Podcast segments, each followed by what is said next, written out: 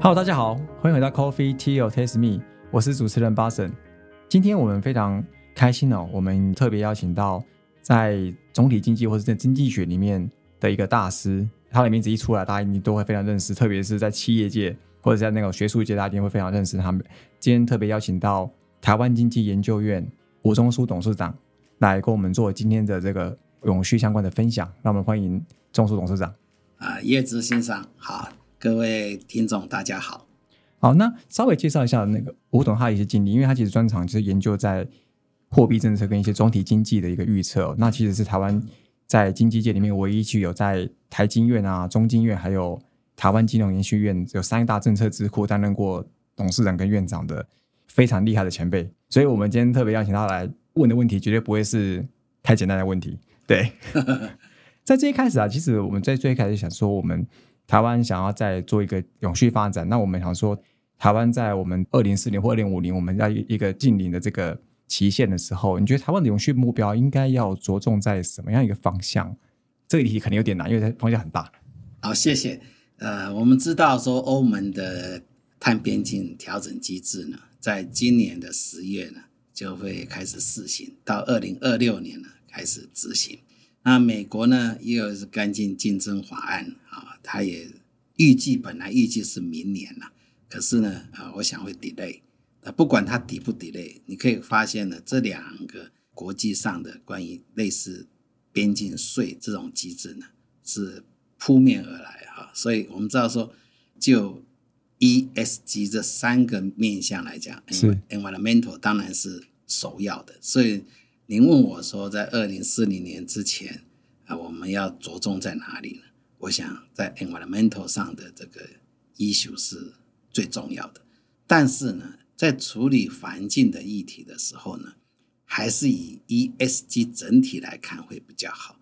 我举个例子，像特斯拉，特斯拉它赚了很多碳权，因为它是做那个电动车啊。但是呢，它有些工厂呢，因为歧视的问题，或劳工对待的不太好，或甚至污染的问题，他竟然被那个 S M P Five Hundred 的永续指数呢踢出去了。是是，这个新闻那个还蛮大，他把那个马斯克不是很爽。是啊，他是生产电动车，然后竟然被永续指数踢出去。主要的是说，他并不是站在整体架构来看啊，他只看到这个哦节能减碳这个部分啊。那另外呢，我们也时常。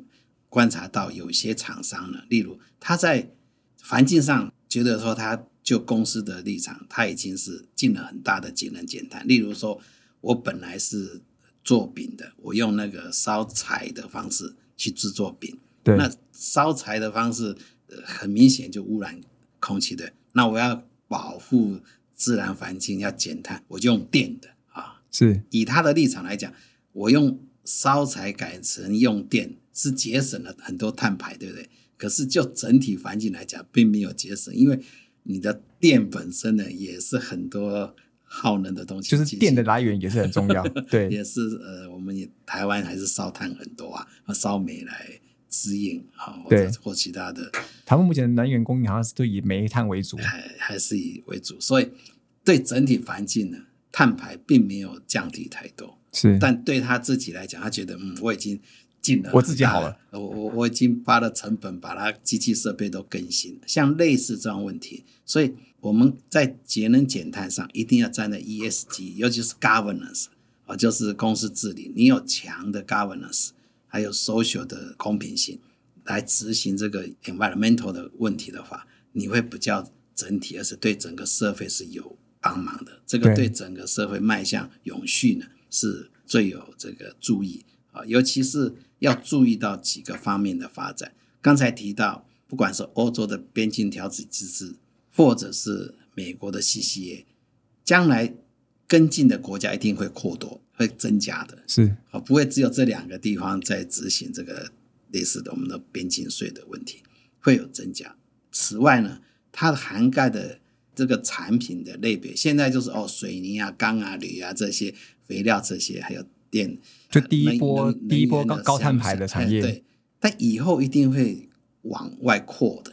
对，好，那第三个就是现在大概都是 focus 在我们讲三个范畴里，第一范畴、第二范畴，那以后一定会蔓延到第三范畴，因为第三范畴的那个排量量是占七八成以上。你说是不顾这个最大的，只顾一二范畴，那不太可能的事情。这只是相对的他来说，一二自己比较好解决，至少还近的东西是。所以你要处理这些问题，你必须眼光放远一点。好，将来的发展趋势是这样子，所以我现在预做准备。尤其是台湾呢，百分之九十八点九 percent 都是中小企业。啊，对，那中小企业呢，它资本额比较低，information 也比较不足啊，所以要怎么协助这些中小企业迈向近零转型呢？这个变成将来非常重要的课题。我们要注意到这些面向，然后要辅导我们主要的产业的发展。这样子的话，我们在迈向二零四零或二零五零啊近零排放才是呃比较务实的。是。那刚刚提到，就是我们要把，比如说很多企业，包含中小企业，台湾这么多，然后我们要去帮他们去做转型嘛。您您在台积院这边服务，那我们要怎么样去想说，透过台积院的这个推动，或者说整个台湾经济一些研究院的推动，然后去协助中小企业去往这个样一个转型的方向努力，有什么方式可以提供给他们，或者是他们怎么样透过研究院的一些资讯的一些协助，他们会更容易知道这件事情。我在中华经济研究院的时候，我们我们就有成立了绿色中心啊，是那里面就是把从事绿色产业的产业呢来串联起来。那到了金融研训院呢，呃，我们更进一步的有这个各位可能现在有听到的就是永续分类标准，采欧盟的永续分类标准。哦是我们开了三十几场会议，到今年还进一步扩大在执行，然后还有。这个永续金融评鉴，今年年底就会公布这个 呃这，就是优秀生会先公布哦，啊。那到了台经院呢、主要就是把这个我们有九个所嘛，就把各所呢在做永续的朋友呢，大家把这个资源呢来共享，就成立那个 ESG 永续发展中心。里面的重要的任务之一就是辅导中小企业。那将来要跟国际接轨，刚才您问到说怎么样跟国际接轨，第一个，因为台湾中小企业的我刚刚九十八点九 percent，对啊，很高，一百五十九万家，这么多，而且是我们的中间，是我们最重要的。虽然说它的产值不是最大，可是它是扮演很重要的角色。所以，若是我们能够辅导很成功的话，这是在国际上是非常好的一个示范效果。对，啊，就是国际上有类似像东南亚有些国家呢，很类似的，我们就可以把我们的 know how 呢移转到这个呃其他国家去啊。这是关于中小企业，各位不要看，在欧洲的话，对中小企业的辅导也是很重要的 issue。欧洲中小企业比例也算高的，啊像德国，他们也是很重视这一个区块。是啊，所以我们可以把我们的这个 information 呢，跟国际上大家来一起交流交流。好，那第二个方面呢，就是在国际上现在就是发展的时候，事实上很注意到就是阶段性的发展。好，不是说我们台湾总觉得我要么一就零的问题，不是，他们很急着，从一个某个阶段呢，你怎么迈向第二个阶段？你是很很务实的在推动这个整个近零转型的过程。是这个，我还听过一句话，形容我蛮贴切的，就是他说不要眺望天边的彩霞，才会引起的玫瑰。是，就说也很务实，就做这种。那我们可以把我们台湾目前上午发展比较慢一点，但我们很积极是啊。那有些方法上啊，像我们资工方面的演算的，或者是这种呃一些 know how 的，我们是可以 embed 到 ESG 里面的。因为我们虽然慢，但是我们可以用现存的 AI 的科技或怎么样来协助我们，很快的去调整到国际的那个方向去。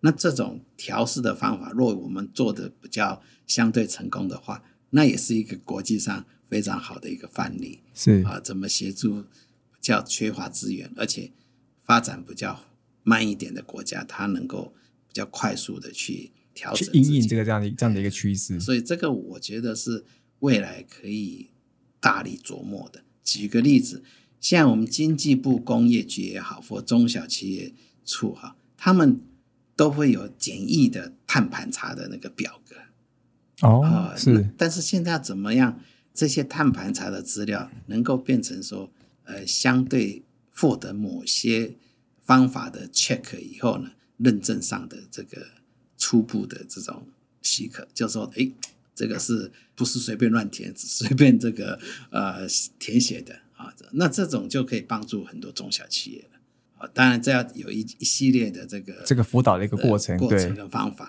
好吧？那我觉得台湾走得很快了，并不慢。虽然说我们发展比较慢，但是走的还蛮快的。因为你只要看很多这个开这种相关的课都爆满哦，对啊，研讨会啊或怎么样，现在课蛮多的，呃，课很多，从公部门到民间人其实都还蛮多的。对，然后参与的人都很多啊，而且还蛮踊跃的。可见呢，国内的朋友跟中小企业跟呃很多企业朋友真的是对这方面呢呃非常的认真，而且很想学习多一点资讯。那刚开始呢，呃，说实在的，国际上呢标准很乱啊，因为标准很多嘛，对啊，啊，指标又很多，而且好像很多人还没有定清楚，他们自己还在摸索。国内的有些训练机构呢，就是哦，我今天是跟国际哪个呃标准合作，今天跟哪个国际的标准很多嘛，对不对？对，好像就好几种，然后就每个都不一样，每个都开班授课。对啊，那问题是可能这个。授课的朋友们，他就会有一点疑虑，到底哪一个是呃主要的架构是要是上哪个学哪个才对的？还好的是说，现在呢，国际上这种趋势越来越就是会诊，你都在收敛中，收敛中。所以，我们智库的功能之一呢，就是要把这些国际发展的主流，将来的可能归统于什么样的架构上啊，来提供给相关的单位啊。政府单位大家一起来讨论，然后就来设定这个我们台湾企业该遵守的这些规范。因为你你这个规范不能乱定，你要符合国际发展趋势，你不能自己定的很高兴。对，那这个规格跟人家都不太一样，那这样子在国际比较或国际的市场的切入，这个是会有问题的。所以你一定要又符合你的发展趋势特色，然后又符合国际的趋势。这样子循序渐进的来引导企业往呃对的方向走。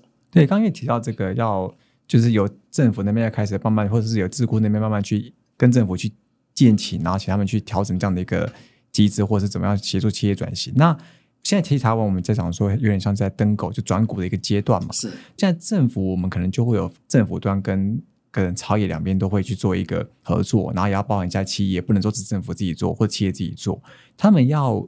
如何的来合作会比较有效率，或是比较融洽的方式去推动这件事情？因为毕竟很多现在企业很长都自己在做，可政府好像有些时候还没有企业这么快。是，对啊，那这怎么样？要怎么调整呢？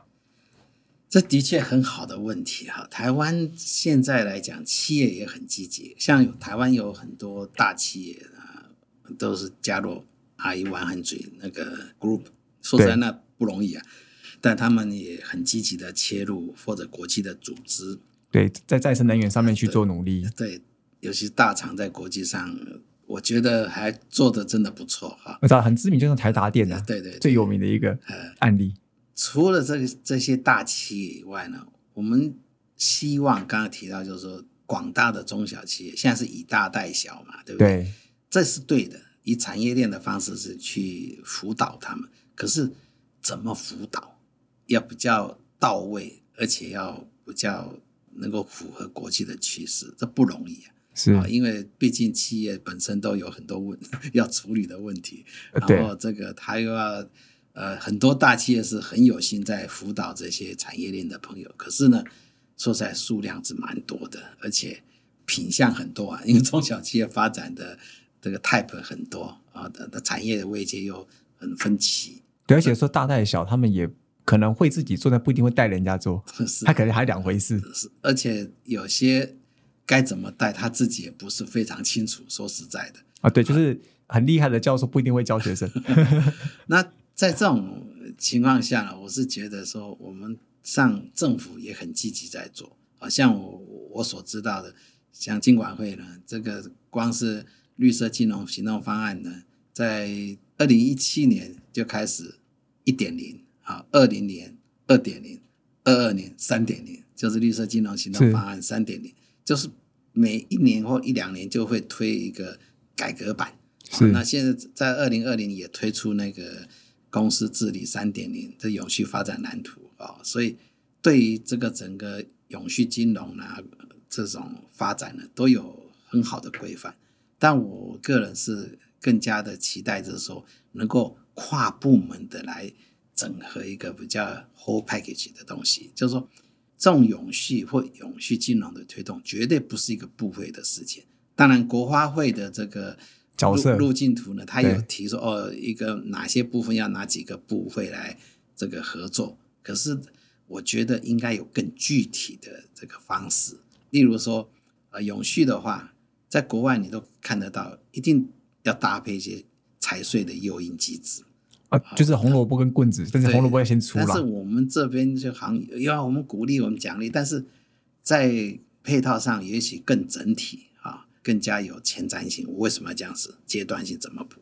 这样这种路径呢，让产业朋友比较能够依循啊。那这样子至少在推动上呢，呃，我觉得比较有脉络，而且大家比较有向心力啊。那这个跟这个有关，那牵涉到很多细部的问题，因为台湾到现在大概能源发展方针还不是很确定，啊，呃，就大家对对，那而且有时候有些有些煤的部分还蛮难转的。产业朋友好像也都有点疑虑啊。那我觉得政府还是在这方面还是要多讲，因为你在讲永续，你这个是最重要的一环，你不可能脱离这个。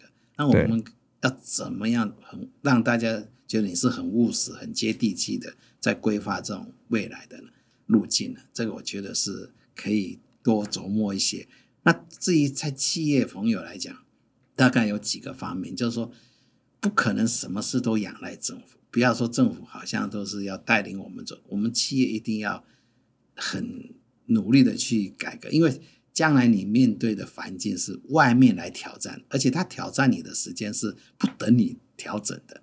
刚才提到这个时辰来讲，他不会说等你 ready 我再来修理你，他一定是 我管，他就是这个时辰。对啊，比如说那个什么碳边境税，到时候你如果东西排碳量太高，你你缴不了那个钱，你竞争力不够，你也没办法。所以在推动这个的时候呢，必须 top down 的，就是说你公司的领导阶层跟你的同仁们一定要有一体的概念，不要说呃领导者有这个想法，结果你的那个职员们都好像对这个都不知道你要玩什么。啊对，像这个就不是整个公司在往这个 ESG 的路途去走。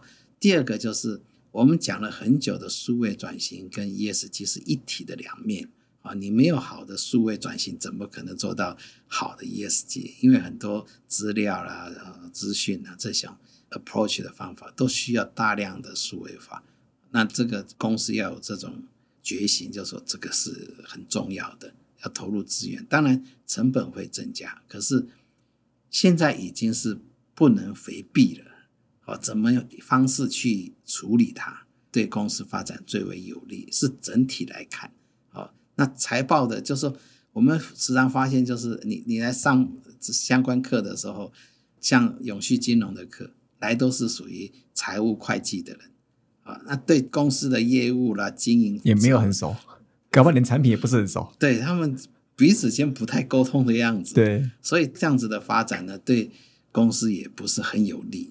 我们当然期待看到是整体的这个很有效率的发展，而且会发展上去是有些策略可以应用的。例如，公司要怎么呼朋唤友啊？啊，不是我公司，我要跟其他公司一起来响应，啊，让大家觉得哦，你这个产业链或是这个 group 的人对这个社会尽这个。对，而且把从一个点走到一个面，对。一条线一个面的方式去推动会比较快。这大。概有两个层面，一个是人家说这个朋友多就力量大嘛，对不对？啊，对，第二个，一群人走得久。第二个呢，你让别人知道你在做什么，啊，对，好，不是说只有我在默默在做，而且很重要的是，我要把我的 credit 建起来，我在 ESG 的 credit 透过这种社会大众的平台，我去怎么推动？就一般人讲说什么为善不欲人知，但做这个 ESG 你要为善当人知。那另外在加入这种 group 的时候，你更加的了解，哎，原来他也可以这样做。对，这有些方法上或商业模式上，你可以学习。所以一定要产业朋友更加主动的来融入到社会里面。这样子的话，我觉得对整体企业的或是整体国家的这个竞争力的营造呢，是非常有帮助的。是，那刚刚其实提到要跟国际一些合作嘛，然后其实我在想说，因为企业在转型，它其实也要一起联盟或是一起做。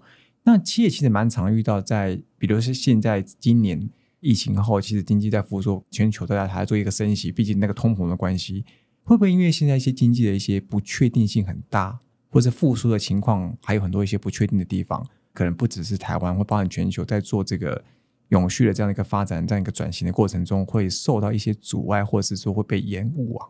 的确是这样子，因为二零二二年呢，俄乌战争一打以后呢。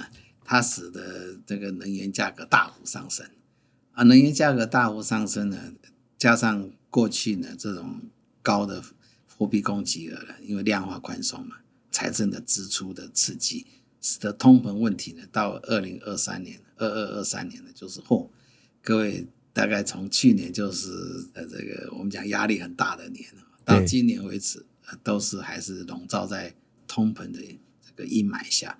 那在这种情况下呢，的确你就看到部分国家开始就恢复燃煤了啊，因为天然气贵了，这个，石油就涨，我只好回去用煤 煤啊。那当然，这个对国际的碳排绝对不利的，而且在国际组织上在推动，嗯，你看 Twenty Eight 就好像。雷声大雨小，真正这个内容不是那么扎实啊，只是说哦，你要这个成立基金来，呃，协助需要协助的国家，但是具体内容不知道，所以他这个就会的确，刚刚您提到会 delay，对，或者是让这个暂时性的比较碳排的情况恶化，可是呢，整个趋势还是在往这边走。你看这个我刚才讲的碳边境调整机制啊，或者是美国那个，它是会。delay 一些，但还是照样在执行上。所以，我们台湾呢，实际上没有太多的空间可以这个调整啊。的确，环境大环境不好，厂商又碰到这个要转型，转型是要需要成本的啊。虽然说我们希望是融在一体，可是它需要成本来从事这些转型，所以在营运上遭受压力，又要。花成本去转型，的确对厂商朋友是很大的压力。可是呢，这是不得不行。我们还是相对其他国家比较好的。假设你能把握这个时机点，能够转股转得好的时候呢，将来是你在国际市场是具有更强的竞争力。因为不要忘了，其他国家也是遭受这么大的压力，而不是台湾而已。所以就是看谁能够在情况不好的时候呢。更加的表现优秀，那这个将来就是它的这个市场了。是，那其实我蛮好奇，就是我觉得在做永续转型的时候，蛮多企业其实会考量在营收方面，就经济面，因为它转型会有成本，但他觉得这个成本可能就会觉得说，在成本跟这个转型上面，他会很难去取舍跟拿捏。然后有些是说，你转型转的好，有转型的话，你可能未来的。长期的这个这个公司的获利或盈利是比较稳健的，在这个部分，你有没有可以给一些企业或是一些真的是这些股东们、投资人有一些建议？就是真的这个方向是正确的吗？因为我觉得还是很多企业主蛮怀疑的，是我真的要做吗？我觉得做是一定要做啊，这是兵家必争。但是怎么做是很重要的啊。例如每个公司的这个位阶不太一样。因为它的发展的阶段、规模呢，还有在产业链里面呃扮演什么角色，都不太一样。所以公司的高层跟一些重要的这些关系人，大概大家要好好的来审视公司的未来发展的愿景。那根据这种愿景呢，你就阶段性来考虑说你要怎么转型。转型，除非你是很很很有资源的公司。一般公司都资源比较有限，所以你一定要去盘查一下哪些环节是最重要的环节。你从那个最重要的环节去切入，先改善这个部分，先不要好高骛远，先做一个，然后而且容易做的也可以先做。那做完以后，在将来这个路径呢是怎么样去扩展？好，这样我的短期到中期到长期的发展的，那我要怎么去汰换机器设备，或者是怎么营造我整体的这个 ESG 的竞争力？好，这样循序渐进的有一个很好的策略的规划，这样子对公司呢，在中长期的发展，我觉得是比较稳健的。假设我现在只是比较短期的看法，就是先先救急的做一些东西，可是你会发现，将来你可能花更多的成本在修正这些刚执行的一些措施。所以，我觉得我们台湾的企业朋友，尤其是中小企业朋友，虽然说资源不是很多，但是跟很多朋友的互动的时候，可以朝我刚才讲的这些步骤上面呢，去多。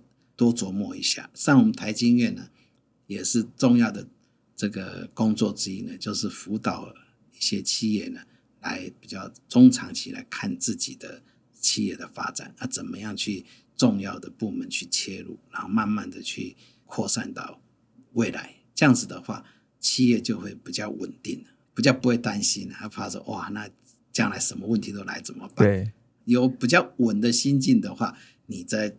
整个企业的运营上就比较能够啊发扬光大。是，那这个问题就是想要再请教吴董，就是因为我们刚提到就是要看到长远嘛，那可以请您从在以政府的角度，或者是以这个企业面的部分，还有甚至到一般社会大众啊，这三个层面有没有给他们一些建议的方向，或是他们针对这个永续的趋势，可以怎么样来去应应，给他们一些的参考建议？就政府的部门来讲的话，可能。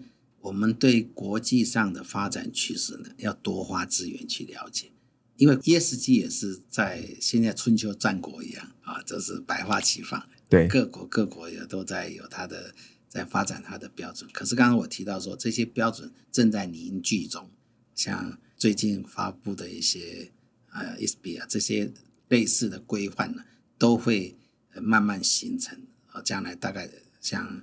TCFD 啦，这些重要的都要融入到你的呃 GI 永续报告书里面。是啊，像这种已经是个趋势，而且我们现在很多企业都在这样做了。好，那但是里面的比较细部的规范是要怎么样是符合我们台湾的特色，而且能够也符合政府的这个政策哈，要符合到二零五零近零排放啊，然后还有那个我们整个产业的这个脉动。特色，这个政府可以，我觉得多花一点心力去。所以政府就知道学习怎么样把国际规范做出台湾特色的感觉。对，因为我刚刚提到，我们不是在筛选优秀只是学生，或者说表现不好的学生。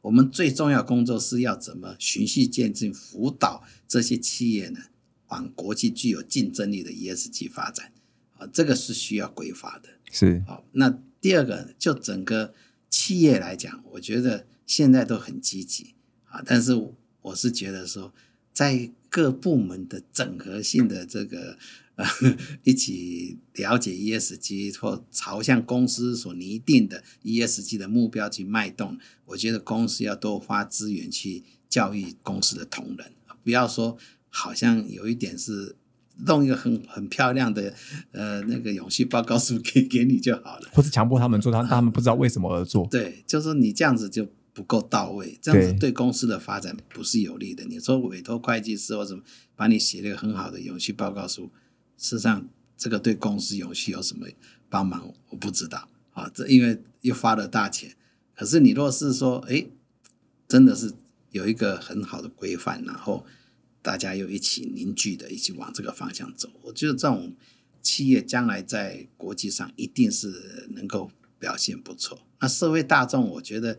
也是要，就说这不是政府的事或者企业的事，上关系着我们。我们这个在家里用电啊，或用一些处理这个废弃物的方法啦，或使用方式，我们也要符合国际法。我们现在台湾还是蛮浪费的，就是一一回去电就开了，然后冷气稍微就冷气就开了啊，或者水龙头一打开就啪。对，台湾的水电费是相对比较。没那么高了，对的，但是就是要了解国际上现在是很节省的，用这些能源，用这些水电这些，还有废弃物的处理。那我们家庭来讲，假设能够呃调整好一下，让像您现在从事的产业就很棒啊，啊，让这个家庭的这个浪浪费就是一些业者浪费可以减少，餐厅的这种对能够减，都是非常好的事情。就是像我们都是。